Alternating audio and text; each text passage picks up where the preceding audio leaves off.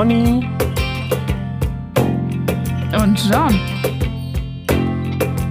retten die Welt. Oder erstmal sich selbst. Heute Spiritualität. Die universelle Religion. Gibt so ein einstündiges äh, YouTube-Video, wo irgendwie so vier Comedians das sagen die ganze Zeit. Also so im Kanon oder singen, sagen, so ein Misch irgendwie ist es verstörend. Okay, klingt gut. So, moin Leute, ja. wir wollen euch mit an Bord holen von Pony und Johns äh, Schiff namens Podcast. Ach, okay. Es geht ein Schiff namens Podcast um die Welt. Lassen wir das. Sehr weird. weird. Herr das Jemine, ist, sag ich da nur zu. weird, genau.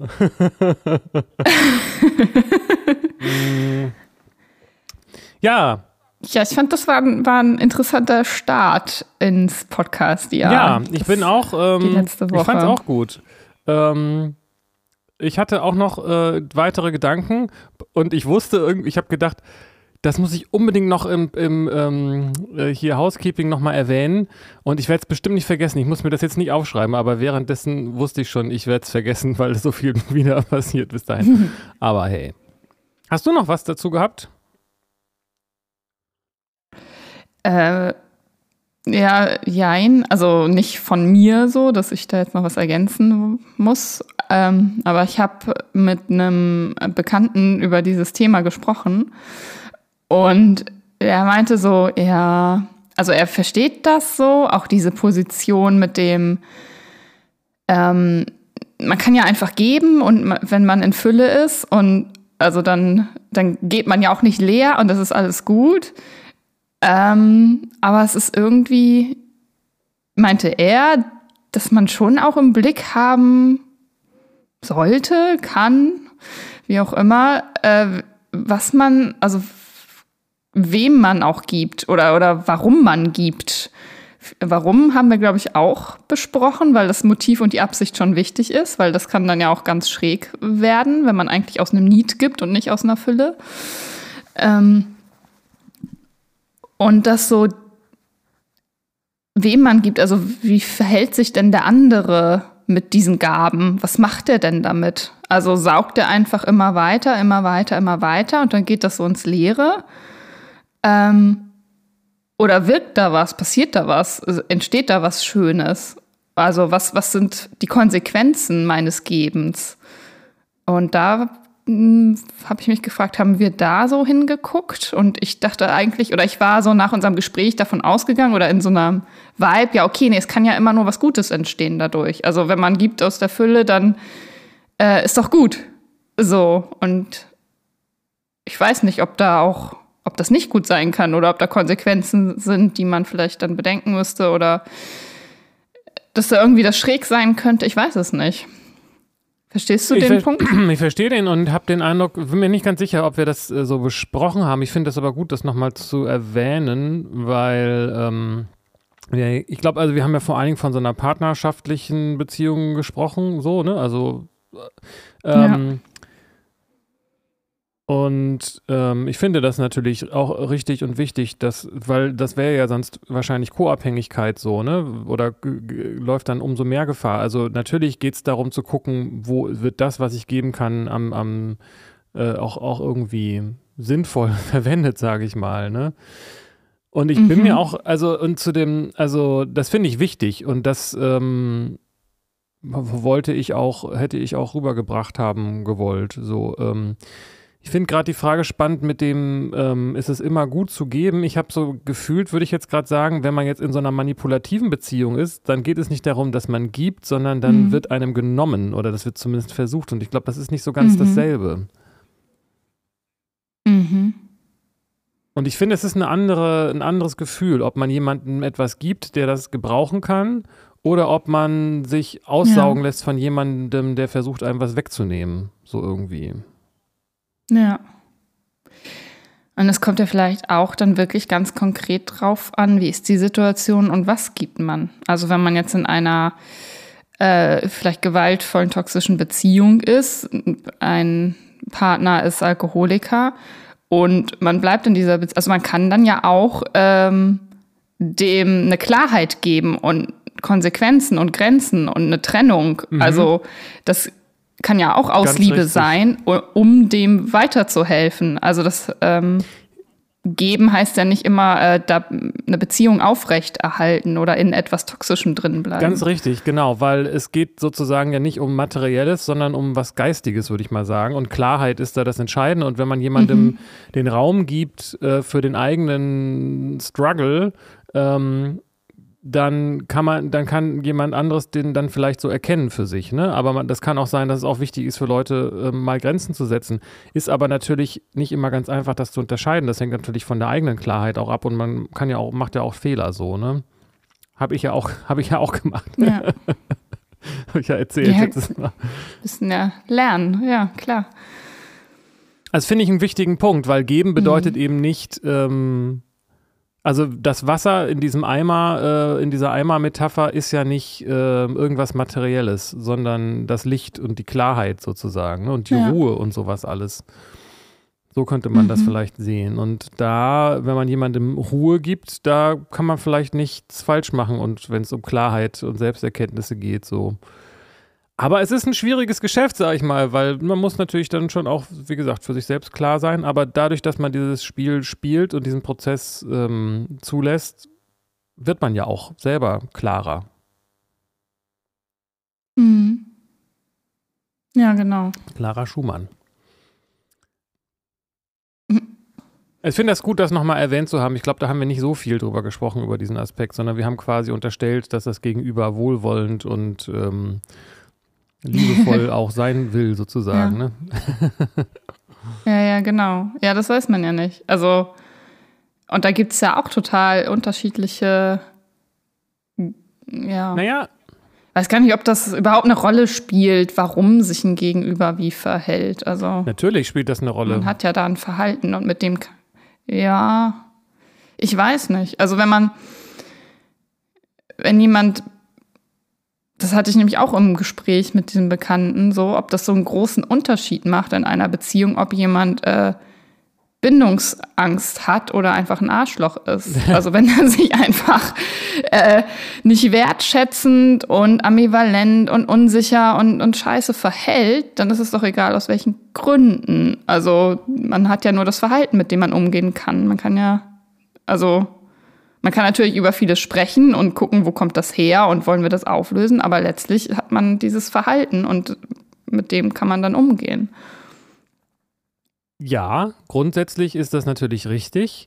Ähm, ich würde aber das doch sehr stark differenzieren. Nicht, äh, also sich ambivalent zu verhalten und ein Arschloch zu sein, das muss ich nicht ausschließen, das muss aber auch nicht zusammenkommen. So, ne? Und ähm, also als Klar. Beispiel jetzt. Und die Frage ist eben, wofür führe ich eine Beziehung? Und wenn ich mit dem Gedanken beim, ja. bei den, bei der, wenn ich, wenn ich sozusagen sage, ich führe die nicht für mich, ich brauche das für mich nicht, mit dieser Person zusammen zu sein, dann kann ich ähm, gucken, warum die Person sich so verhält. Und ich halte das dann für viel wichtiger, warum sie sich so verhält, als wie sie sich verhält. Also es geht. Warum hältst das du das halte ich für, für mich auch für wichtiger. Also warum ich mich, äh, wie ich mich verhalte, das tue ich ja eigentlich nur, um herauszufinden, warum ich mich so verhalte.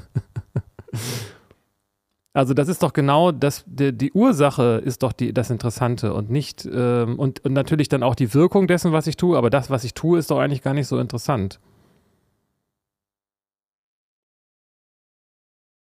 Weiß ich nicht. Mm, ja, ja, auf einer Ebene, ja, kann ich das nachvollziehen. Ich finde es auch, äh, also Psychoanalyse, hallo, ich frage immer nach dem Warum so. Das ist mein großes Interesse. Ähm, und auf einer anderen Ebene äh, führt das manchmal gar nicht wohin oder man lässt sich so sehr verwickeln, wenn man immer nach dem Warum sucht, weil manchmal hat man da auch keine Antworten oder kann gerade, wenn man das bei einem anderen sich fragt, warum und versucht da irgendwas in Erfahrung zu bringen, man weiß es einfach nicht, vielleicht weiß der es selbst nicht und dann hat man eben nur das Verhalten, mit dem man umgehen kann. Ja, grundsätzlich natürlich schon. Aber das ist, das ist ja das, was ich sage. Das ist ja genau die Schwierigkeit. Aber ich habe das äh, häufige Situation, dass ich merke, warum sich jemand aus dem und äh, warum sich jemand so und so verhält. Und dann sage ich, mhm. fühlt sich gerade schuldig, ne? Und dann, ja, stimmt, hast recht. So. Mhm. Ähm, und das, das, wenn man, mhm. das merkt man ja manchmal. Und ich finde das ähm, nicht, Klar. ich finde das gut, das dann auch zurückzumelden. So. Also wenn mich jemand mhm. äh, an, anmacht, weil, weil mir irgendwelche Vorwürfe macht und ich merke, diese Person macht mir eigentlich gerade die Vorwürfe, weil sie sich selbst schuldig fühlt, dann könnte ich natürlich mit diesem Vorwurfsverhalten umgehen und darauf reagieren und mich rechtfertigen oder was auch immer oder zu sagen, ist mir doch egal, was du mir für Vorwürfe machst oder ich weiß jetzt nicht so genau, was du damit meinst mit dem Verhalten umgehen, so, ne? Aber wenn ich darauf reagiere, reagiere ich nicht auf das eigentliche, die eigentliche Ursache von dem, wo die Schwierigkeit gerade liegt oder wo das herkommt, dieses, dieses Vorwurfsverhalten. Wenn ich sage, fühlt sich gerade selbst ein bisschen schuldig, ne? So, dann passiert plötzlich was. Natürlich bin ich dann auch mit dem Verhalten umgegangen, aber ich bin auf die Ursache eingegangen und habe nicht gesagt, das ist halt ein Arsch, weil er mir Vorwürfe macht, die nicht gerechtfertigt sind. Mhm. Ja, ist vielleicht manchmal so hilfreich und manchmal anders. Also ich kann mir vorstellen, dass das total gut ist, dann ähm, das mal zu spiegeln und das anzusprechen, das Warum. Und, und manchmal aber eben auch nicht. Also manchmal führt das leider nicht dazu, dass sich irgendwas ändert oder auflöst oder da irgendeine Erkenntnis eintritt. Ja, das und manchmal ist auch ein Warum ganz, ganz deutlich und beide wissen das und das liegt auf dem Tisch. Ähm, und dann, äh, dann kommt es nämlich auf das Verhalten drauf an. Also, weil, wenn das klar ist, das Warum, und da geht es nicht mehr um den Erkenntnisprozess, dieses Warum ans Tageslicht zu bringen, ähm, dann spielt das nämlich keine Rolle mehr. Ja, das kann ich mir gerade nicht so richtig vorstellen, weil wenn, wenn sozusagen so ein ähm, äh, unbewusstes Verhalten da ist und das, also alles, was irgendwie nicht liebevoll wirkt, ist ja unbewusst, anders geht es ja nicht, ähm, dann ähm, dann ist da irgendeine Erkenntnis. Oh, noch, meinst ja, du? Dann ist die Erkenntnis halt doch noch nicht da und dann ist die Ursache eben auch noch nicht hm. so klar. Okay, ich habe hier, hab hier gerade mehrere Bäume im Kopf sozusagen, was, was wir noch an offenen Zahlen haben. Wir sind ja schon mittendrin. Das ist ja sehr schön. Also, okay, schieß ja. los. Also, äh, ja, ich weiß es nicht. Für mich klingt das auch erstmal sinnvoll, wenn, was du gerade gesagt hast. Allerdings denke ich mir, okay, wenn in einer Beziehung, einer ist Alkoholiker und das Warum ist auf dem Tisch, weil sein Vater war schon Alkoholiker und der hat das so gelernt und der hatte selbst eine gewaltvolle Kindheit und sowas und gibt das jetzt in seiner Beziehung weiter und er weiß das, hat vielleicht sogar schon eine Therapie gemacht deswegen oder was auch immer. Ähm, und sein Verhalten ändert sich aber nicht. Er gibt, also er trinkt weiter und ist weiter gewaltvoll und sowas. Dann ist das Warum ja da und das dem dann immer wieder zu spiegeln, äh, guck mal, du bist gerade dein Vater, äh, führt offenbar dann zu nichts. Und da muss man mit diesem Verhalten, dass er weiter trinkt und dass er weiter gewalttätig ist, umgehen und Konsequenzen ziehen. Und dieses Licht auf dieses Warum, ähm, ja, führt da leider nicht zu einer Verhaltensänderung. Ähm, okay, ja, jetzt verstehe ich, was du meinst. Ähm, ich bin, das klingt jetzt klingt für mich ehrlich gesagt nicht so ganz, ob das gesamte Warum dann da ist, weil ähm, äh, mhm. also ich würde sagen, was man gerade bei Substanzen, und da zähle ich jetzt Alkohol mal zu, äh, nicht vergessen darf, ist, dass es dann ja auch eine physische, ähm, äh, ein physisches Warum gibt. Und ähm, also die Sucht, mhm. die körperliche Sucht. Und ähm, da ist das Warum dann zwar auf dem Tisch, aber es ist ja nicht so richtig äh, aufgeklärt sozusagen. Ne? Also, also ja, das ist dann, also ja, okay, also, ähm, hm, hm, hm, hm, hm.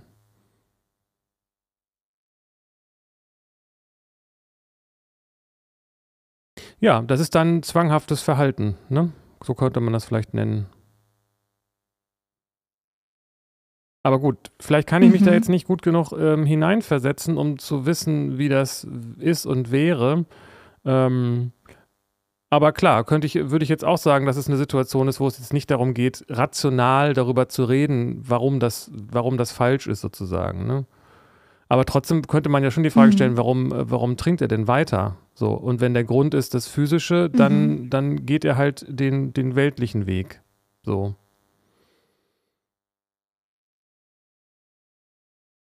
Ich habe jetzt ein bisschen gelabert, ne? Weil ich selber nicht so genau weiß, wie es da ist gerade. ja. Ich finde ja, nur, es ist auch tricky, weil da mehrere Ebenen einfach eine Rolle spielen. Ganz genau, und ich finde Das einfach zu sagen, immer ich so trinke, weil mein Vater ja. mich geschlagen hat, das ist kein, das ist nicht diese Form von Warum, die ich meine, weil es geht ja letztendlich um, um das Warum im Augenblick. So. Und ich weiß nicht, ich glaube nicht, dass alle Menschen, äh, die trinken, andere Leute vermöbeln und deswegen könnte man vielleicht gucken, warum wird die Person in dem Augenblick aggressiv, wo sie trinkt. Nur wenn sie trinkt, dann ist natürlich so vernebelt geistig, dass da auch dann das Warum sozusagen überlagert wird von, von dem Alkohol und so weiter. Das Mhm. heißt, das ist nicht so richtig klar in dem Augenblick, was das Warum ist. Und einfach Mhm. so generell zu sagen, ne, das Ja, ist ja das, was natürlich. ich so ein bisschen noch die Schwierigkeit mit Mhm. Psycho, Psychoanalyse habe. So ein, so ein grundsätzliches, okay, jetzt weiß ich, wie ich bin, ich habe da meinen Vater, bla bla bla, und deshalb mache ich das jetzt in diesem Augenblick. Das ist, das ist ja nicht der, der eigentliche Grund in dem Augenblick. So. Nee, genau. Das ist so eine, so eine Ursache darunter. Und aber in dem Augenblick trinkt er ja nicht, weil er vor Jahren als Kind mal seinen Vater erlebt hat, wie er trinkt, sondern weil er da gerade im Augenblick irgendwelche Gefühle nicht aushält oder irgendwas stillen oder füllen oder genau, sonst was. so würde ich das auch sehen. äh, seinen Zustand verändern will, ja. Vielleicht ist das das, weswegen ich, äh, das ist das, glaube ich, wo ich sagen würde, da ist das Warum nicht auf dem Tisch, so ganz klar. Es gibt nicht ein generelles Warum für irgendwas, sondern man muss es gibt es ja immer nur als Anlass in einem Augenblick. Mhm. Und natürlich ist es dann nicht gut. Also das ist, glaube ich, dann auch der Punkt, warum, warum du das wahrscheinlich gesagt hast. Natürlich geht es auch dar dabei darum, so eine Co-Abhängigkeit zu vermeiden und nicht zu versuchen, den anderen zu reparieren, damit er einen selber rettet, so, sondern ähm, wenn ich, wenn jemand Ja, ja. so alkoholkrank ist, dann kann ich den, da kann ich, der, der nützt es, da kann ich in dem Augenblick vielleicht gar nichts machen, so, ne?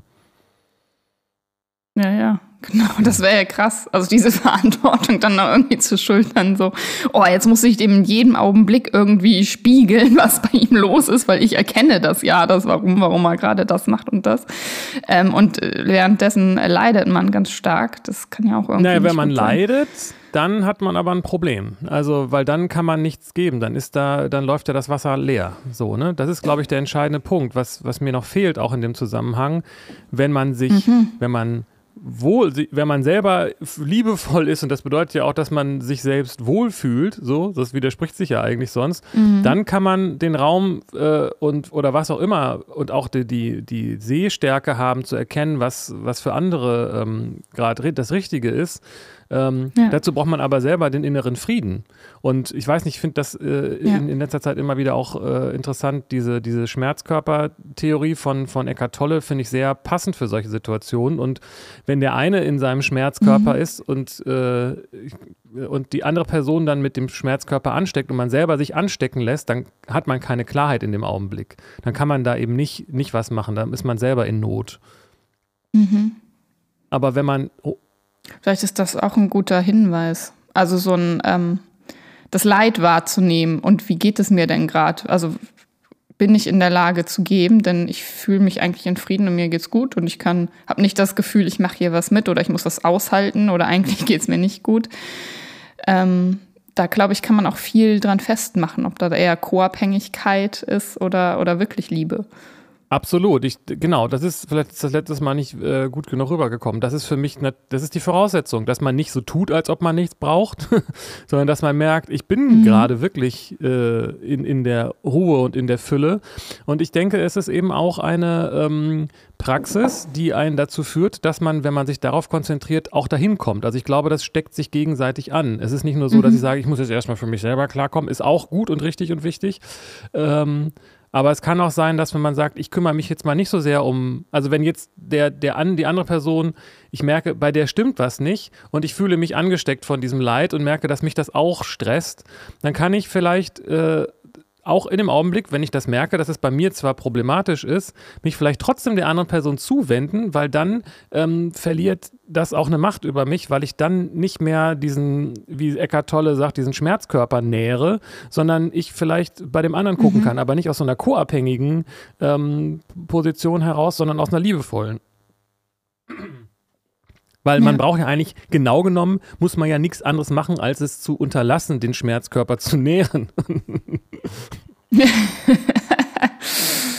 Ja. Und das ist, das ist diese, diese Macht von mich, Mitgefühl, wo, wo man dauernd so wenig von hört. Also so viel, ich weiß es nicht. Die Macht von Mitgefühl. Naja, ähm, ist das nicht ein Thema? Also Mitgefühl ist doch ein, auch eine spirituelle Praxis. Mhm. Der Dalai Lama wird ja nicht auch ein Buddha des Mitgefühls genannt, weiß ich gerade gar nicht. Also. Weiß ich auch nicht. Nicht Mitleid und nicht Leiden, sondern äh, das ist ja auch mhm. eine Möglichkeit, um sich selbst nicht mehr so wichtig zu nehmen und, und äh, diese Ego-Perspektive mhm. ein bisschen aufzuweichen. Ja, indem man guckt, was kann denn der andere gebrauchen? Nicht aus einer Not heraus, aus einer eigenen Not heraus, sondern aus einer wirklichen, echten, mhm. liebevollen Zugewandtheit. Deswegen ist es aber auch echt schwer, das auseinanderzuhalten. mhm. Hm. Aber da ist der Punkt entscheidend, den du gerade gesagt hast, ob ich selber spüre, dass ich leide oder ob ich spüre, äh, dass ich, dass ich da irgendwie mhm. diese, diesen, diesen Eimer anzapfen kann, diesen, diesen sich selbst füllenden. Ja, ja genau. Geht's gerade richtig gut. Hier, nimm, nimm, nimm, ich hab. Ja. Naja, das Interessante ist ja dadurch, dass man ihn benutzt, den Eimer, fühlt er sich eben besser. Das ist das, was ich meine. Also wenn man anderen gibt ja, ja. Ist, anderen eine Freude zu bereiten, das nimmt einem ja nichts weg. Im Gegenteil, das, mhm. das freut einen ja. Nein. Mhm. Es ist interessant, dass wir da so offensichtlich ja, so gebaut sind, aber das oft nicht so richtig erkennen. Ja, spannend. Ne? Ja. Es ist, in der Bahai-Religion ist das auch so, wenn du dich depressiv fühlst oder klein und frustriert, dann äh, gehe hin und tue jemand anderem, dem es noch schlechter geht als dir, etwas Gutes und dein Kummer wird vergehen. So. Ja, finde ich sehr schön. Das ver vergesse ich immer wieder und das ist aber sehr schön und hilfreich. Ja, aber warum vergisst man das? Naja, weil man selber in dem Augenblick so in Not ist und denkt, ich brauch, möchte doch was geschenkt bekommen. Mhm. Ich brauche doch jetzt eigentlich Ja, Hilfe. ja, und vielleicht sich auch dann gar nicht, gar nicht mehr spürt, dass man, also diese Quelle ja gar nicht mehr spürt, dass man immer zu geben hat auch noch. Ja, wenn man diese Quelle aber nicht spürt, genau, und dann kann es sein, dass wenn man was gibt, dass man dann diese Quelle wieder spürt. Oder es kann sein, dass man genau. die Quelle spürt und deshalb merkt, ach, ich kann ja auch was geben. Das heißt ja, ja. Mhm. aber es ist schwierig und auch kritisch, wenn man sich selber einredet, mhm. jemanden zu sein, der in Liebe ist und ganz viel zu geben hat, in Wirklichkeit aber das aus einer Not heraus macht. das ist echt, das ist eine Erfahrung, die man einfach machen muss, diesen Unterschied ja. zu erkennen. Mhm. Gerade wenn man so passiv-aggressive Tendenzen hat, ne? dann äh, nimm doch, ist mir doch egal. Geht's mir halt schlecht, Hauptsache dir geht's gut. Oh. Naja, ist nicht so selten. Oh je. Ja, okay. Ja, aber dann ist es ja schon sehr deutlich, dass das dir nicht gut geht. Ich habe jetzt überspitzt, aber das kann man auch äh, sehr, sehr selbst äh, herablassen und selbstherrlich und sehr, mhm. äh, sehr ähm, äh, glorios inszeniert mhm. Äh, veranstalten. Mhm. Da kann man ganz schön doll mit rumlügen. Ja, es gibt. Ja, ja, ja. Manchmal ist das aber so fein alles und so subtil, das ist gar nicht so leicht dann wahrzunehmen. Naja, aber man merkt ja doch tatsächlich dann vielleicht, ob man, ob es einem danach besser geht. Und da muss man halt unterscheiden, ob es einem besser mhm. geht, weil man das aus Liebe getan hat oder weil es einem besser geht, weil man erleichtert ist, dass es der anderen Person besser geht und man jetzt wieder in Ruhe gelassen wird oder so. mhm. Aber dieses Schmerzkörper-Ding finde ich hm. da als Modell sehr hilfreich. Ich habe da neulich seine Frau, habe ich einen Vortrag von ihr gehört, wo sie meinte, was man machen kann in so einer Situation ist, ähm, im Extremfall sich auf ein Bein zu stellen. Wenn man merkt, wir verheddern uns hier gerade und wir sind beide gerade in Not, wenn man sich dann auf ein Bein stellt und dann miteinander redet, fällt es sehr viel schwerer, den Schmerzkörpern äh, sich gegenseitig so äh, zu, zu füttern. fand, ich, cool. fand ich eine gute Idee. Das habe ich noch nicht gehört. Ja, nee, kann ich auch nicht. Habe ich jetzt auch noch nie ausprobiert, aber ähm, kam, gab noch nicht die Situation dazu. Ja, auch total, ja, finde find ich richtig gut. Dass dieses Geistige dann gar nicht mehr aufrechterhalten werden kann, wenn das Körperliche nicht sicher steht, finde ich irgendwie ein volles schönes Bild. Ja, finde ich auch. Es ist halt auch die Erfahrung, die ich gerade mache, dass, dass ähm, dass es da in zwei Richtungen geht. Wenn ich, wenn ich selber mich anstecken lasse, dann äh, nehme ich auch dem anderen die Chance, ähm, das zu erkennen, was, was bei ihm oder ihr selbst ist. Weil man sich, weil die Schmerzkörper ja. versuchen, wenn man gegenseitig versucht, sich zu heilen, dabei schadet man sich eigentlich die ganze Zeit. Wenn aber einer aus diesem Spiel aussteigt, dann kann die andere Person erstmal wirklich merken, was denn die eigenen Wunden sind, wo die andere Person gar nichts dafür kann. Und dann können die heilen, so. Mhm. Ich weiß nicht, ob das ein gutes Bild ist, aber ähm, Ja, doch, kann ich total so nachvollziehen und sehen. Manchmal braucht das einfach Raum und Distanz, damit äh, jemand was erkennen kann. Und je mehr man sich verwickeln lässt und darauf reagiert und so, dann ist die Einsicht total schwer, weil alles immer weiter vernebelt. Ja, und weil man, wenn man versucht, die Löcher im Fremdeneimer zu stopfen, äh, dann eigentlich aber will, dass die eigenen Löcher gestopft werden, dann hat man ein Problem. Und wenn ich ja. die ganze Zeit ähm, bei der anderen Person suche nach der Heilung, ähm, das ist ja das, das ist ja das, was dann passiert. Ähm, sorgt dafür, dass es mir gut geht, so dieses, dann, dann sucht man an der falschen Stelle, weil eine andere Person kann gar nicht dafür sorgen, dass es einem gut geht. Das kann man eigentlich immer nur selbst machen. Und ja. wenn man das bei der anderen Person sucht und das beide gegenseitig beieinander suchen, dann, dann, dann lernt man das nicht. Dann, dann ja. Ja. Das ist, als ob man Salzwasser trinkt, um den Durst zu löschen. Ja, genau. Mhm. Oh.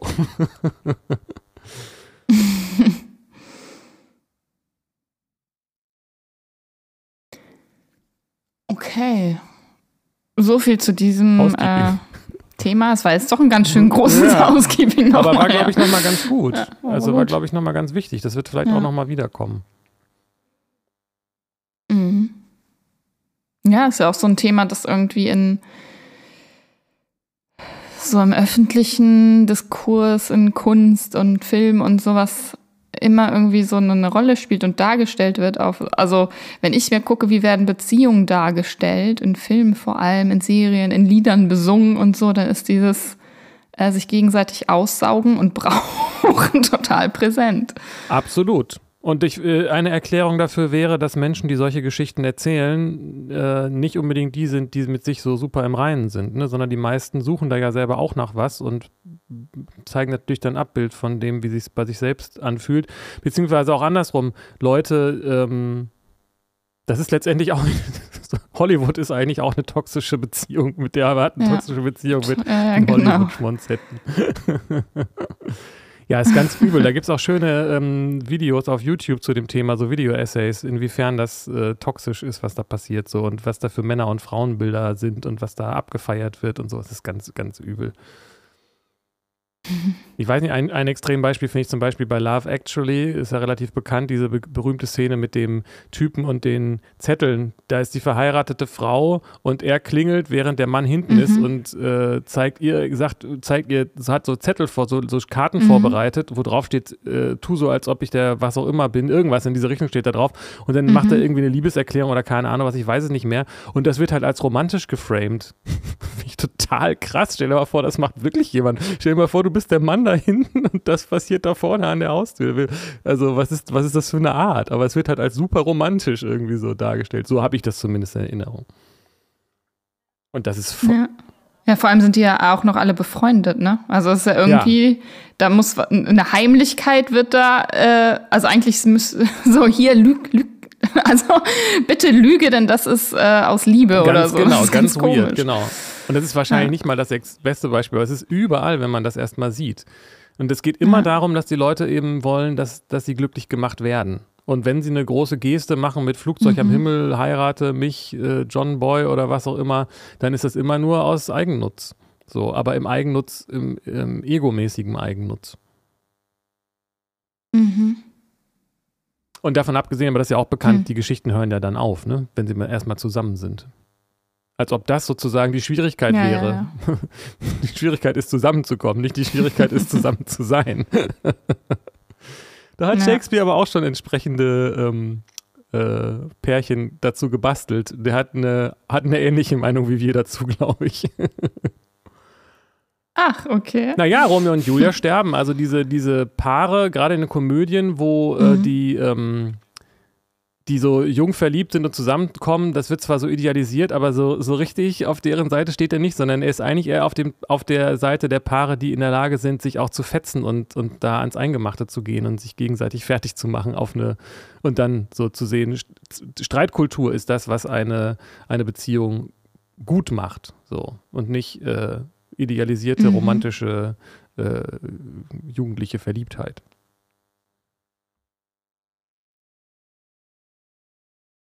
Ja. ja. Tja. Aber an dem orientieren wir uns dann mit solchen Filmen.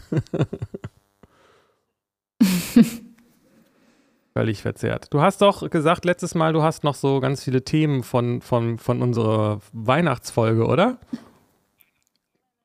Meine Liste im Kopf, ja, ich kann das bunte Themenrad ja mal drehen und du wegstoppen. Sehr schön. ähm, also ich weiß, ein großes Thema war noch dieses ähm, Meditieren im Bundestag und wie kann so eine bestimmte Spiritualität hilfreich sein, aber in Abgrenzung, also was ist daran dann vielleicht auch gefährlich oder creepy und ähm, nicht so mhm. hilfreich?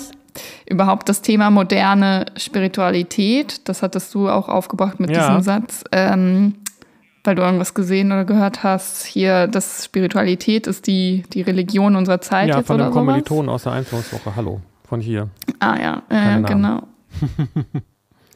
das finde ich ist auch nochmal spannend zu besprechen. Da habe ich auch so eine Arte-Doku gesehen, moderne Spiritualität. Die ist, glaube ich, schon ein Tickchen älter. Ja. Ein paar Monate oder ein Jahr oder so. Aber ähm, war sehr spannend und auch irgendwie verstörend, sich anzugucken. Verständlich.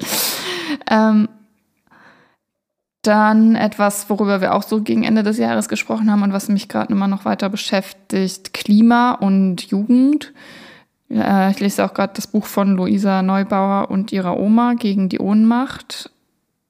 Ähm, das ist weiterhin ein interessantes Thema, was mich viel beschäftigt. Und dann hatten wir noch so in dieser letzten Folge zum Beispiel soziale Arbeit als Thema. Ähm, wirklich hilfreich oder ist das, dient das nur der Aufrechterhaltung der unzureichenden, des, des unzureichenden Systems? Ja. Auch eine interessante Frage, finde ich. Und ähm, wir haben auch das Thema Schizophrenie aufgemacht. Oh, und was? das ist, finde ich, auch sehr spannend. Wann haben wir das denn alles gemacht? Ja, ja, ja, die letzte Folge yeah. war echt. Und da war noch mehr wow. drin. Also es ist, sind jetzt so ein paar große Dinge, die nicht die noch so ganz präsent sind, aber da war noch sehr viel mehr drin. Ja, das sind echt viele. das war wilde ja. Sehr schön. Finde find ich, äh, sind alles interessante Themen. Ich wüsste jetzt auch gar nicht da irgendwie, ähm, was da oben aufliegt. Ich, äh, ich, ich habe jetzt gleich beim ersten, was du meintest mit der modernen Spiritualität, aber das ist ja vielleicht auch das, was mich am meisten selbst äh, noch so beschäftigt. Ähm, mhm. ähm, fand ich interessant. Ähm, und die Frage, ob es sinnvoll ist, im Bundestag zu meditieren und so. Ne? Also ich, ich finde das alles, ähm, mhm. ich glaube, der, der Knackpunkt bei diesem Thema ist die Frage, was ist denn Spiritualität? Und der Begriff ist nicht wirklich, ähm, genauso wie Religion ja auch nicht, nicht mhm. wirklich, ähm, ähm, nicht besonders wohl definiert, behaupte ich mal. Und das ist ein, leider eben so ein Sammelbegriff, wo jeder irgendwas anderes darunter verstehen kann und das lädt natürlich dann auch ScharlatanInnen ein. Das ist mein mhm. Problem damit. Und ich glaube, das ist vielleicht auch das, warum dann so eine Art Doku in der Hinsicht auch ein bisschen creepy ist, oder? War das, war das der Punkt? Ähm, ja, einfach der Punkt, dass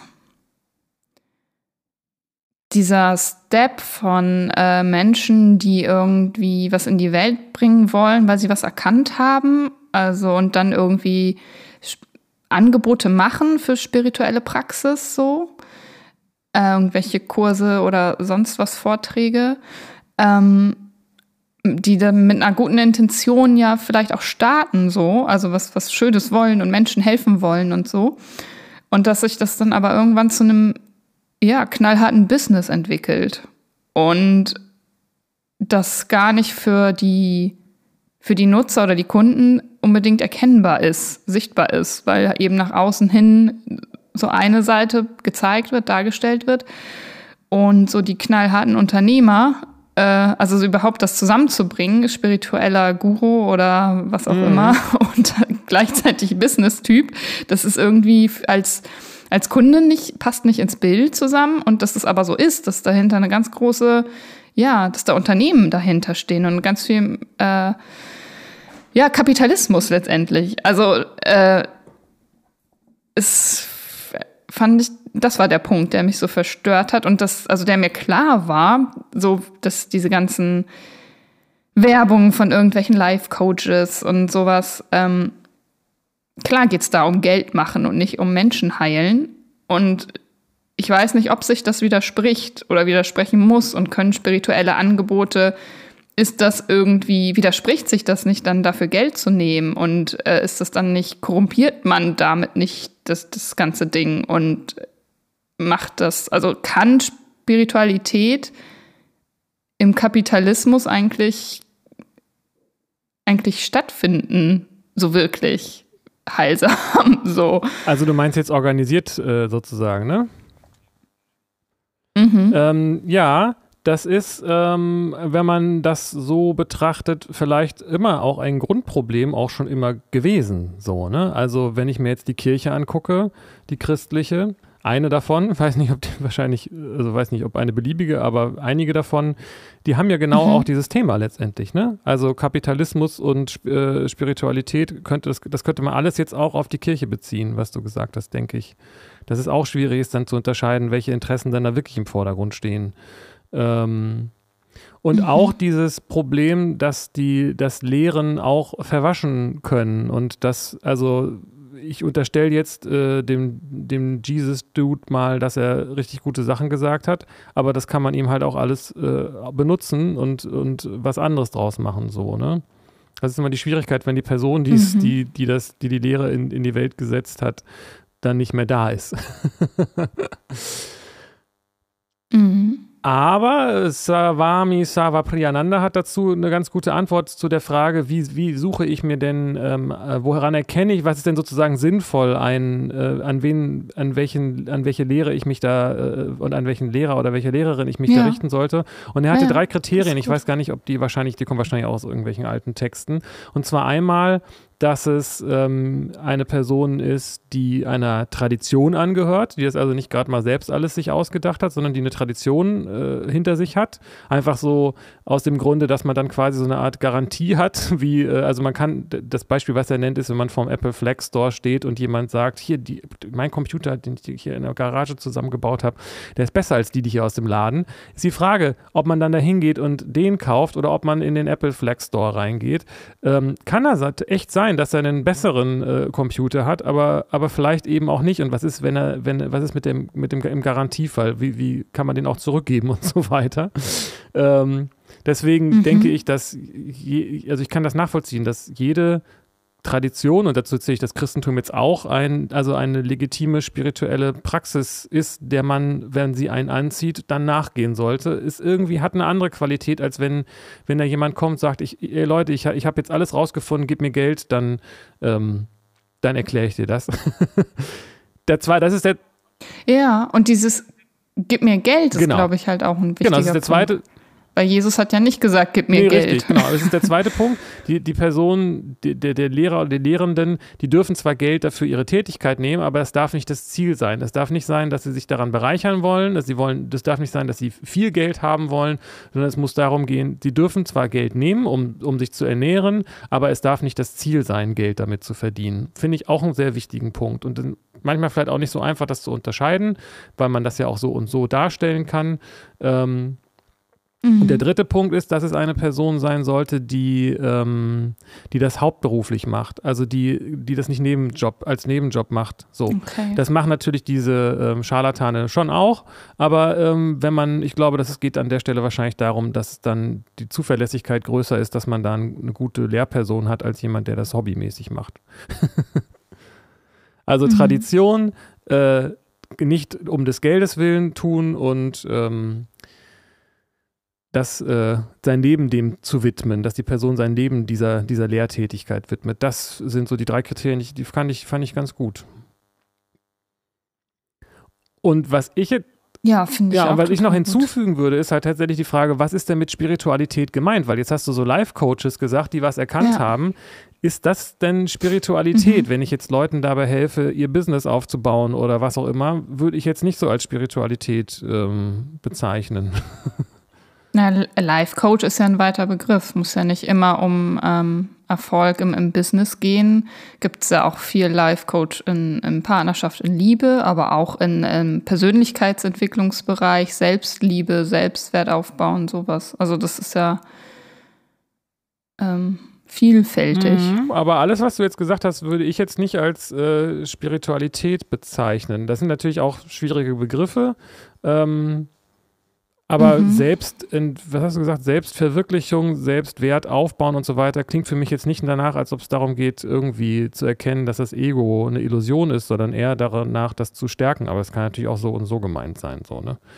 Ich sage ja auch nicht, dass Art Ja, und auch so, wie das verkauft oder kommuniziert wird, kommt es ja häufig aber über diese spirituelle Schiene. Also erkenne dich, erkenne dein wahres Selbst, ähm, erkenne deinen Sinn, deine Aufgabe in der Welt und wenn du dich dem hingibst und deinem inneren Ruf folgst, dann äh, steht dir alles offen an Fülle innerer und Zufriedenheit und dann kommst du aber auch in den Flow und den Genuss eines Erfolgs und auch in finanziellen Reichtum.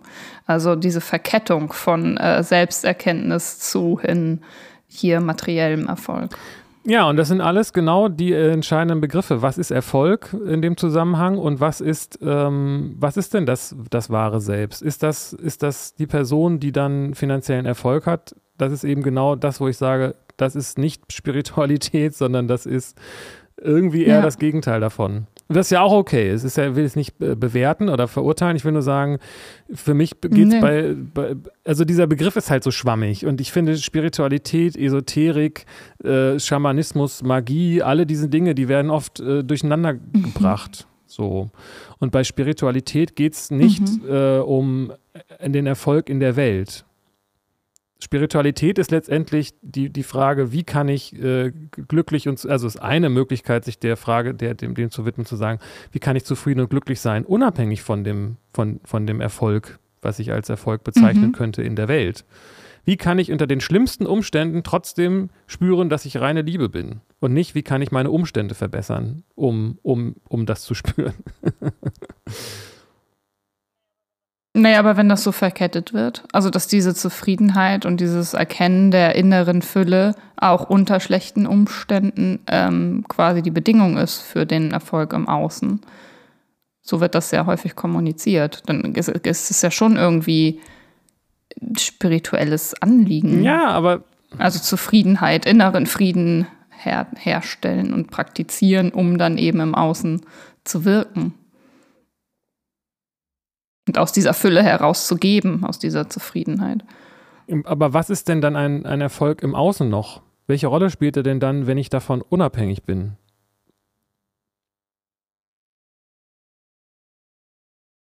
Naja, offenbar spielt der für viele Menschen eine sehr große Genau. Rolle.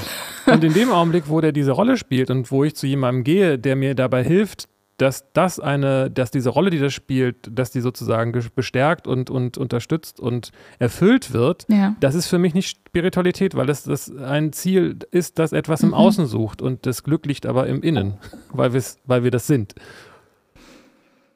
Okay. Und es ist völlig okay, wenn man das macht, weil man dann äh, vielleicht irgendwie, vielleicht braucht man ja auch einfach für sich so ein, so ein Bett, um sich wohlzufühlen, um dann zu merken, eigentlich brauche ich das gar nicht oder was. Jeder hat da, jede Person hat da den eigenen Weg so. Ähm, aber ich würde das aus, Ja. aus für, mein, für meine Begrifflichkeit dann eben nicht als äh, Spiritualität bezeichnen, es sei denn, man sagt, alles ist Spiritualität, was ja auch eine Perspektive ist. Aber Spiritualität ist eigentlich etwas, Naja, was, äh, was die Uhr ist. Sozusagen, deswegen ist ja, fand ich ja diese Formulierung auch so schön. Spiritualität ist eigentlich äh, das, was man, was alle Religionen gemeinsam haben. Im Kern. Mhm. Nämlich, die einen nennen es Gott, die anderen nennen es Wahrheit, die anderen nennen es Lehre, die anderen nennen es Erkenntnis oder was auch immer, Er Erleuchtung und so weiter. Ne? Mhm. Also, ähm, Mhm. Ich finde auch das Interessante, wenn man sich anguckt in den Religionen, ähm, wie war denn das Leben dieser Propheten und der, dieser Religionsstifter? Also in der Bahai-Religion Baha'u'llah, im Christentum Jesus oder Moses, Mohammed, wer auch immer. Das sind ja Lebensgeschichten, die nicht, äh, also das sind Menschen, die offenbar erleuchtet sind, Erkenntnisse haben und nicht im Außen diesen weltlichen Erfolg erfahren, sondern ganz viel äh, Bekämpfung und Folter und ins Gefängnis und Kreuzigung und also das haben die geerntet. und unberührt davon, von diesen äußeren Umständen, ähm, waren die standhaft und in ihrem Glauben so fest und erfüllt und zufrieden, dass sie eben unberührt davon geblieben sind, was im Außen ist. Ganz richtig. Also die Frage ist, ob es Glauben war oder Wissen. Das ist vielleicht nochmal ein Unterschied. Aber ja. ja. also Rama ist auch so ein gutes Beispiel, der also ein, ein äh, äh, nach oder äh, ja, mit Krishna einer der, der wichtigsten äh, Figuren, menschlichen Figuren im, also naja, also mhm. egal. Es ist kompliziert, ist wie alles. Aber der hat eben auch ähm, irgendwie immer wieder Probleme und Schwierigkeiten in der, in der, in der Welt gehabt, aber ist, ähm, ist trotzdem äh, ja, wie du sagst, stand, standhaft geblieben in seinem Wissen, so, ne? In, in, inkarniert in sein, oder äh, mhm. äh, wie nennt man das? Verstetigt und ja, genau, Jesus hatte jetzt wahrscheinlich nicht das Best Life und ich weiß nicht, ob ein Life-Coach den jetzt so als Beispiel dafür nehmen würde, als, als, als ein Vorbild dessen, dem man nacheifern sollte. So, ne? Aber ähm, ja, also bist du Jesus Erfolg und am Kreuz landen. Genau, dann, dann. kommt zu uns. Ja. Also, genau, aber trotzdem hat er ja vielleicht im Nachhinein eine ganze Menge bewirkt, da kann man jetzt, jetzt drüber streiten, aber ähm, mhm. das Entscheidende ist eben, dass es äh, nicht darum geht, ihm war das, er, er, hat, er hat diesen Kelch äh, genommen, so und ähm, ich finde deswegen ja. auch diesen Jesus Christ Superstar ähm, Moment ein bisschen schwierig. Ich weiß nicht, wie gut du das kennst. Ich habe das früher so oft gehört, wo er dann wirklich, wo man merkt, wie er Gott anfleht und leidet und lass, sagt, lass diesen Kelch an mir vorübergehen und man dieses, wo dieses so betont wird, dass er auch ein Mensch war aber mir ist das zu dramatisch irgendwie auf eine Art, als ob er an der Stelle kein Gott gewesen wäre. Weiß ich nicht, vielleicht geht das jetzt ein bisschen zu weit. Aber ähm, okay. Ich habe das Gefühl, er hat äh, darum gebeten und dann hat er ihn genommen und er hat da keine, keine Nummer draus gemacht. weiß ich aber nicht, war ja nicht dabei. so, ich weiß gar nicht, ob alle wissen, worum es geht das in dieser Stelle. Aber ähm, er ist, äh, er hat das getan, was er für richtig gehalten hat und er ist unberührt davon gewesen, weil er erkannt hat, ja. was sein wahres Selbst ist. So. Und das ist eine ganz andere Position, als zu sagen, ich möchte in Fülle kommen und ich möchte meinen Selbstwert stärken, um dann in der Welt äh, Erfolg zu haben. Das ist eigentlich genau das Gegenteil davon. Mhm. Ja, interessant. Kann man halt machen. Und da wird, glaube ich, Spiritualität gerade total äh, missbraucht. Das ist genau das, was ich meine, ja. Und das ist etwas, was äh, vielleicht kann an das auch in Traditionen passieren, weiß ich nicht. Aber dieser Begriff wird einfach so genommen, so. Und es wird aber gar nicht gesagt, was mhm. damit gemeint ist. Viele denken ja auch, dass so übernatürliche Phänomene zur Spiritualität, äh, dass das darum geht, so, ne? Ähm, aber, aber auch äh, Magie oder was auch immer ist auch Teil in der Welt. Also zu mhm. versuchen, durch, durch, das ist ja auch sozusagen in jeder Religion ein wichtiger Teil, vielleicht sogar der, der beliebtere bei vielen. Oh, also ja. zu, ich bete zu mhm. Gott, damit er meinem Kind äh, durch diese schwere Krise hilft oder mhm. äh, College Fund äh, finanziert oder was auch immer. Das ist ja, ich bete zu Gott, um zu sagen, bitte, bitte mach, dass mein Leben schön ist. Das ist ja erstmal auch nichts Falsches dran. Es ist aber mhm. nicht, es ist aber eben eine nach in die Welt gerichtete Perspektive. Perspektive. Mhm. Und diese ganzen äh, Besuche bei, äh, alles was Esoterik, was ich jetzt mal so als Esoterik bezeichne, ähm, ähm, betrifft, da geht es ja darum, würde ich sagen. Etwas äh, Übernatürliches zu finden äh, und übernatürliche Mächte anzurufen und zu nutzen, damit es einem in der Welt besser geht. Aber diese Kräfte sind auch Teil der Welt. Mhm. Ja, genau.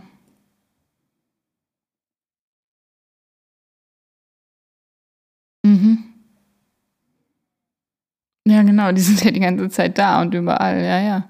Die sind halt nur nicht so, äh, es ist halt so geheim, ich glaube, Esoterik hat ja auch irgendwas mit Geheimwissen zu tun vom, vom Wort und von dem Prinzip her. Ne? Genau. Also so, dass man so Mhm. sich davon Macht verspricht eigentlich.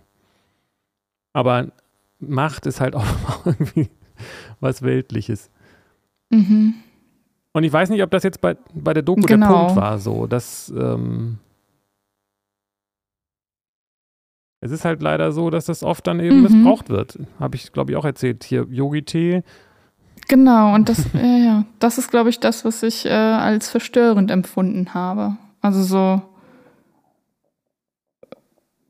weil da im Grunde ganz viel, ja, es ist, äh, ja, Machtmissbrauch ist dann, oder etwas Missbrauch und das ist irgendwie gewaltvoll und das hat mich verstört, wenn das so, wenn das alles so eine Lichtszene ist und so freudestrahlend und es geht hier um Heilung und Frieden in einem selbst und ja, aber für was? Und also, da ist irgendwas schräg und subtil und nicht ganz, das ist nicht wirklich Spiritualität, ja. Das, und ich glaube, das hast du oder haben wir jetzt gut nochmal auf den Punkt Ja, gebracht. also dieses, dieses Bedürfnis danach ist ja super. Das ist ja, das ist ja, das ist ja nicht zufällig Mhm. da. Das ist ja das, das, das wir Klar. hatten da irgendwie auch eine Folge drüber. Das ist ja die, die Sehnsucht nach Gott. Aber die Natürlich. allermeisten suchen das jetzt zunächst mal so im Außen. Und wenn sie, äh, und jetzt wird es natürlich wahrscheinlich wirklich knifflig, und wenn sie sozusagen so diese psychologischen Effekte, wenn sie sozusagen sagen, ich möchte, dass es mir psychisch gut geht, da könnte man ja dann auch, weiß ich auch nicht, Drogen nehmen Mhm. oder was, oder wieso, wieso, wenn ich jetzt für mein Umfeld, wenn ich mein Umfeld so verbessere, dass es mir psychisch besser geht, dann, ähm, dann habe ich doch genau das erreicht. Ja, die Psyche ist aber eben auch Teil der Welt. Und das Mhm. ist genau die Schwierigkeit, das zu erkennen. So.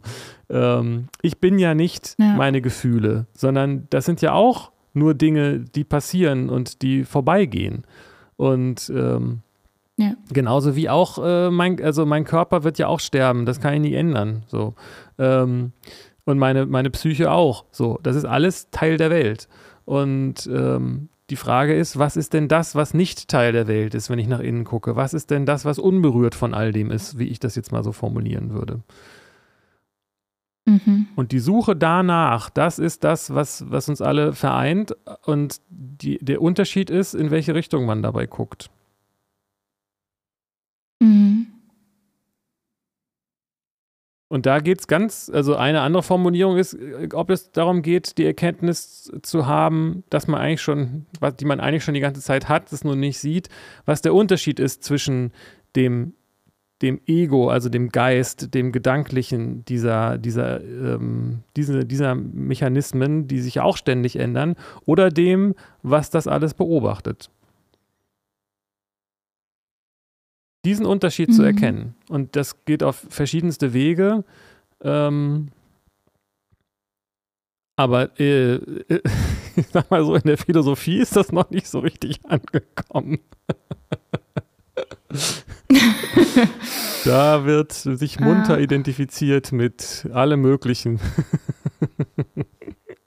Ja, gut, ich wahrscheinlich überhaupt in, in den Wissen, also in allen möglichen Wissenschaften ist das nicht angekommen, oder? Naja, also ich finde, äh, Wissenschaft weiß ich gar nicht, ob es jetzt in der Physik um diese Fragestellung überhaupt geht. Ich denke, da geht es um andere Themen und das weiß die Physik auch, aber ähm, in der Philosophie sollte man sich das ein bisschen genauer angucken. Und ich hatte da ein, ein, ein leicht schockierendes Erlebnis gestern tatsächlich mit, mit in, in einer Erkenntnistheorie-Vorlesung mit einem Professor, wo wir uns irgendwie so richtig, ich glaube, so sehr genervt war er noch nie von mir, aber ich habe halt wirklich überhaupt nicht verstanden, was er wollte.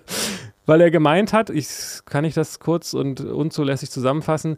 Ich sag mal so, er meinte der Satz, ich bin jetzt hier, sagt etwas über die Welt aus. Und ich habe gesagt, wieso? Ich bin jetzt hier, das jetzt und hier ist ja in dem Sein enthalten. Da sage ich überhaupt nichts über die Welt aus. Und er hat immer wieder gesagt, naja, aber ich kann doch sagen, ich bin jetzt, das jetzt ist natürlich erstmal ein Wort, aber es bezieht sich ja auf, darauf, dass ich jetzt hier in Heidelberg bin, das war über Zoom. Ähm, also bin ich jetzt hier in Heidelberg. Und ich habe gesagt, naja, aber das bin ich ja nur dann, wenn ich da auch hingucke, was da gerade ist. Aber jetzt und hier sind ja auch Begriffe, die unabhängig davon sind. Und wir haben uns immer im Kreis gedreht und haben es überhaupt nicht verstanden. Bis ich dann Hm. irgendwann eine Minute später, nachdem jemand anderes noch was gesagt hat, habe gesagt, ach, du meinst mit ich, das Problem ist nicht, dass wir jetzt und hier unterschiedlich verwenden, sondern wir benutzen ich unterschiedlich. Du meinst mit ich deinen Körper. Der ist natürlich jetzt und hier da in Heidelberg und bezieht sich auf was Konkretes. Und er meinte so, ja, natürlich, was denn sonst? Mein Körper und alles, was dazugehört, so. Mhm. Das ist doch Common Sense, so nach dem Motto. Mhm. Versuch's doch mal mit Common Sense. mhm. Okay. Weiß ich nicht, ob das so eine, äh, ob das so klar ist, was der Punkt ist, dass der, dass, dass, dass der, dass der Philosophieprofessor in Erkenntnistheorie äh, davon ausgeht, dass er mhm. sein Körper ist. Ja, viel Spaß damit. Mhm. So, wäre ich jetzt überhaupt nicht darauf gekommen, dass er das ja, als selbstverständlich begrenzt, ansieht. Ne? Aber das ist doch Erkenntnistheorie. Also das war immer schon in der Schule mein Problem mit Erkenntnis, mit diesen Philosophen der Erkenntnistheorie, die sich so begrenzt halt erkennen, dass sie ihr Körper sind. So. Ja, und ich frage mich, äh, ähm, ob das, äh, ob das ist, glaube ich, hier einfach noch nicht so angekommen, weil diese äh, Gedanken, dass das vielleicht nicht so sein, äh, dass es vielleicht nicht so ist oder dass es sogar ziemlich absurd ist, das so zu sehen, ähm, das ist äh, in, in, in indischen Philosophiesystemen präsent, aber bei uns hier nicht. Und ich, ich finde das total krass dass, das, dass es hier so, ähm, dass man mhm. sich hier damit so schwer tut und das einfach so sagt, ja, ist doch, ist doch Common Sense, als ob sozusagen mich mit dem Gedanken, dass ich mein Körper bin, mir nicht irgendwelche anderen Probleme einhandelt, die überhaupt nicht Common Sense sind. So. Aber dass selbst ein Philosophieprofessor mhm. das, äh, also quasi diese, diesen Gedanken gar nicht versteht, als ob er noch nie auf die Idee gekommen wäre, dass er vielleicht nicht sein Körper sein könnte, das hat mich echt ein bisschen schockiert. Also so kam es bei mir an, ne? aber aber wir haben häufiger solche mhm. Gespräche gehabt und das lief wahrscheinlich immer darauf hinaus. So. und, und da will ich einfach nur sagen, dass ich denke, dass man Spiritualität und Philosophie an der Stelle nicht voneinander trennen muss. Ne?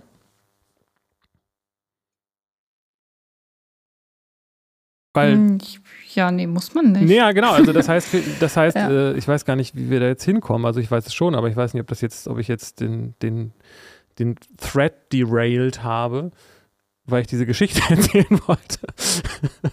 ähm, Nö, es hat, hat bestimmt seinen Sinn. Mit Sicherheit. Also worum es mir geht, ist der Punkt, dass, äh, dass selbst äh, Menschen, die sich beruflich und staatlich finanziert mit solchen Themen beschäftigen, mhm. Äh, da in die Welt gucken, wenn, wenn es um solche Themen geht. Und das heißt, äh, wenn man überhaupt erstmal auf diese Idee kommt und den Versuch wagt, das Glück im Inneren zu suchen, dann ist man schon mal, hat man schon mal ganz wichtiges, äh, schon mal ganz wichtigen Gedanken oder einen ganz wichtigen Turn gemacht. So. Das ist natürlich nicht dauerhaft so, dass man das dann denkt, aber wenn man also ich merke das in Gesprächen mit Leuten, äh, um einen Monolog vorzuführen, dass viele erstmal auch genervt sind, mhm. wenn man sagt, du bist doch für dein Glück äh, innerlich verantwortlich. Da sind ganz viele genervt. Da kommen ganz oft so Beispiele. Sagst du das auch dem kleinen verhungernden Kind in Afrika, dessen Eltern gerade abgeschlachtet wurden? Dem sagst du das ja, auch? Ja, ich weiß. So, das ist ja, das. Ja. Selbstverantwortung ist total das ja, Thema. Das habe ich so oft gehört, diese Reaktion. Das wollen die Leute mhm. nicht wahrhaben. Die Leute wollen lieber das, das Glück im Außen suchen. Mhm. Äh, viel Glück damit. Ja, aber tatsächlich sind ja die also auch die Geschichten von äh, dann dem armutsbetroffenen Kind, am besten noch aus gewaltvollen Verhältnissen oder so, das schafft es ja nur ein äh, angenehmeres, für sich besseres Leben zu leben, wenn es für sich selbst die Verantwortung übernimmt. Also es gibt ja diese Stories von wegen, ich, ich kam von ganz unten und bin jetzt ganz oben und das ist ja nicht, weil im Außen ganz viel Glück passiert ist. Ich glaube natürlich gibt es dann immer wieder Schnittstellen, wo Glückliches passiert ist und sich Sachen gefügt haben. Aber der erste Step war ja, dass, dass es mal losgeht. also, naja, also sind, Verantwortung abgeben. Nicht, das sind so diese Erfolgsstories. Dadurch das passiert sind die Erfolgsstories, ja diese, diese Coaches erzählen. Aber man erzählt da nicht die Geschichte von dem Kind, wie sie nämlich eigentlich weitergeht, dass es dann einfach stirbt in der Geschichte, die ich gerade erzählt habe. Das wird natürlich, äh, steht natürlich dann nicht irgendwie auf der Bühne danach mehr.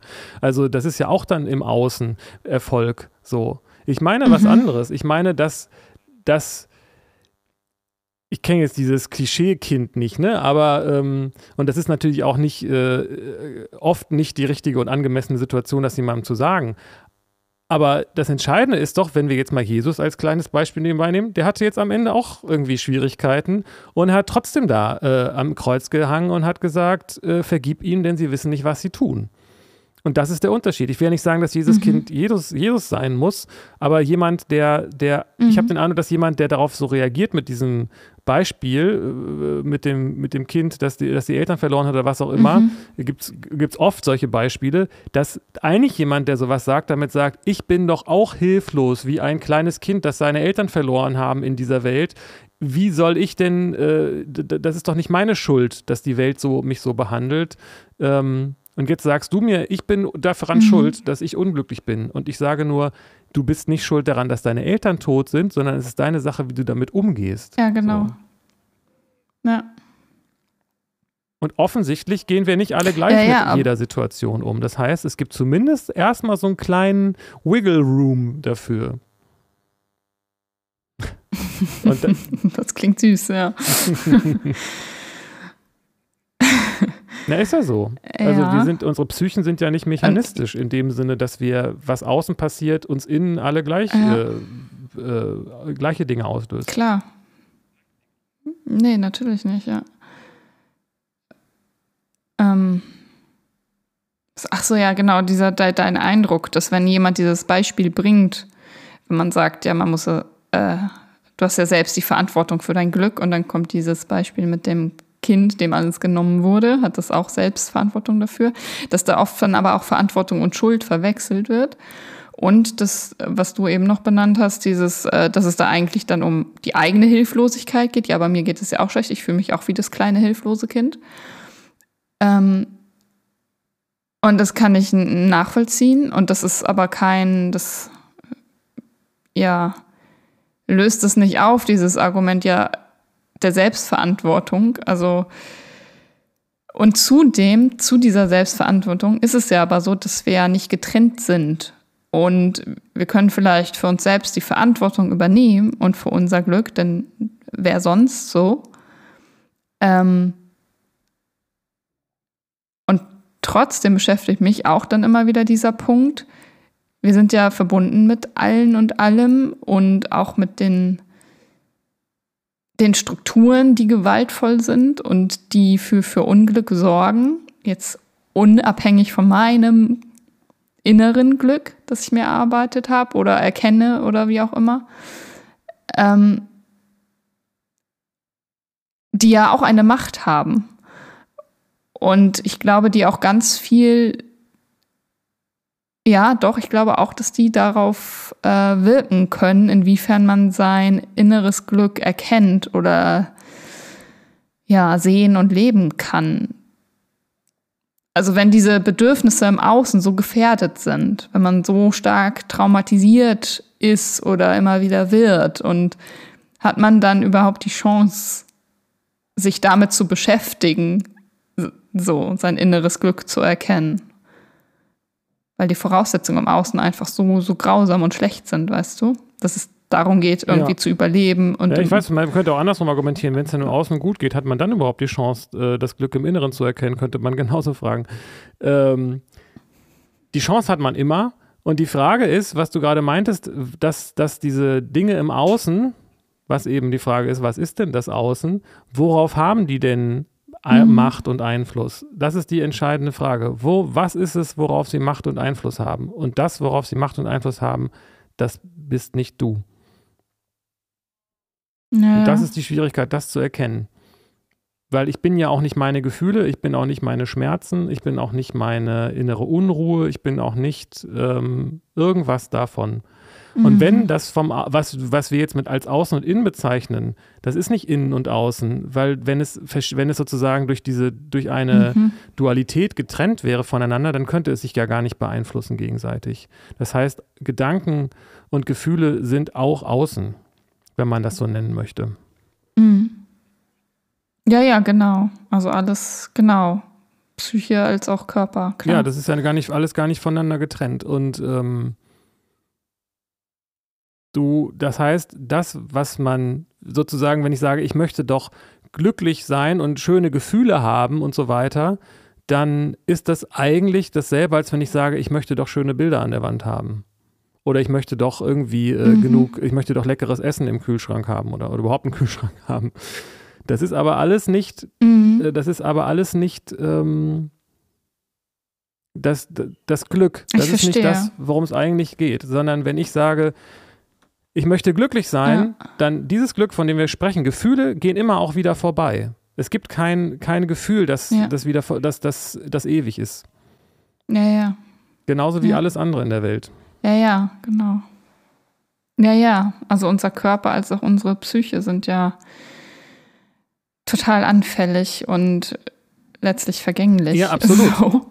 Und ich glaube, da, da liegt ein ganz großes Missverständnis vor, weil diese Begriffe, und wir reden ja auch häufig über diese Begriffe und die Bedeutung der Begriffe und wie werden sie verwendet und das ist alles so schwierig, ähm, so, so missverständlich benutzt werden. So der Körper ist im Außen und alles in mir, meine Gefühle und meine Psyche oder Seele oder sowas, das ist ähm, das ist dann in und da, aber ja, nee, ist es nicht. Also das ist, es gibt da noch mal eine tiefere Stufe, so diesen spirituellen, transzendenten Wesenskern oder was. Der hat nichts mit der Psyche und auch nichts mit dem Körper zu tun. Ganz genau. Also das heißt nichts damit zu tun, aber das ist, da geht es noch mal um was anderes. Das finde ich ein sehr schönes äh, Schlusswort heute. Können wir ja noch mal dran anschließen. Ja. Ja, absolut. Ja. Und das ist so schwer zu erkennen.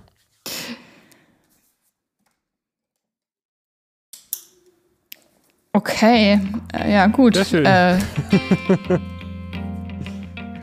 genau.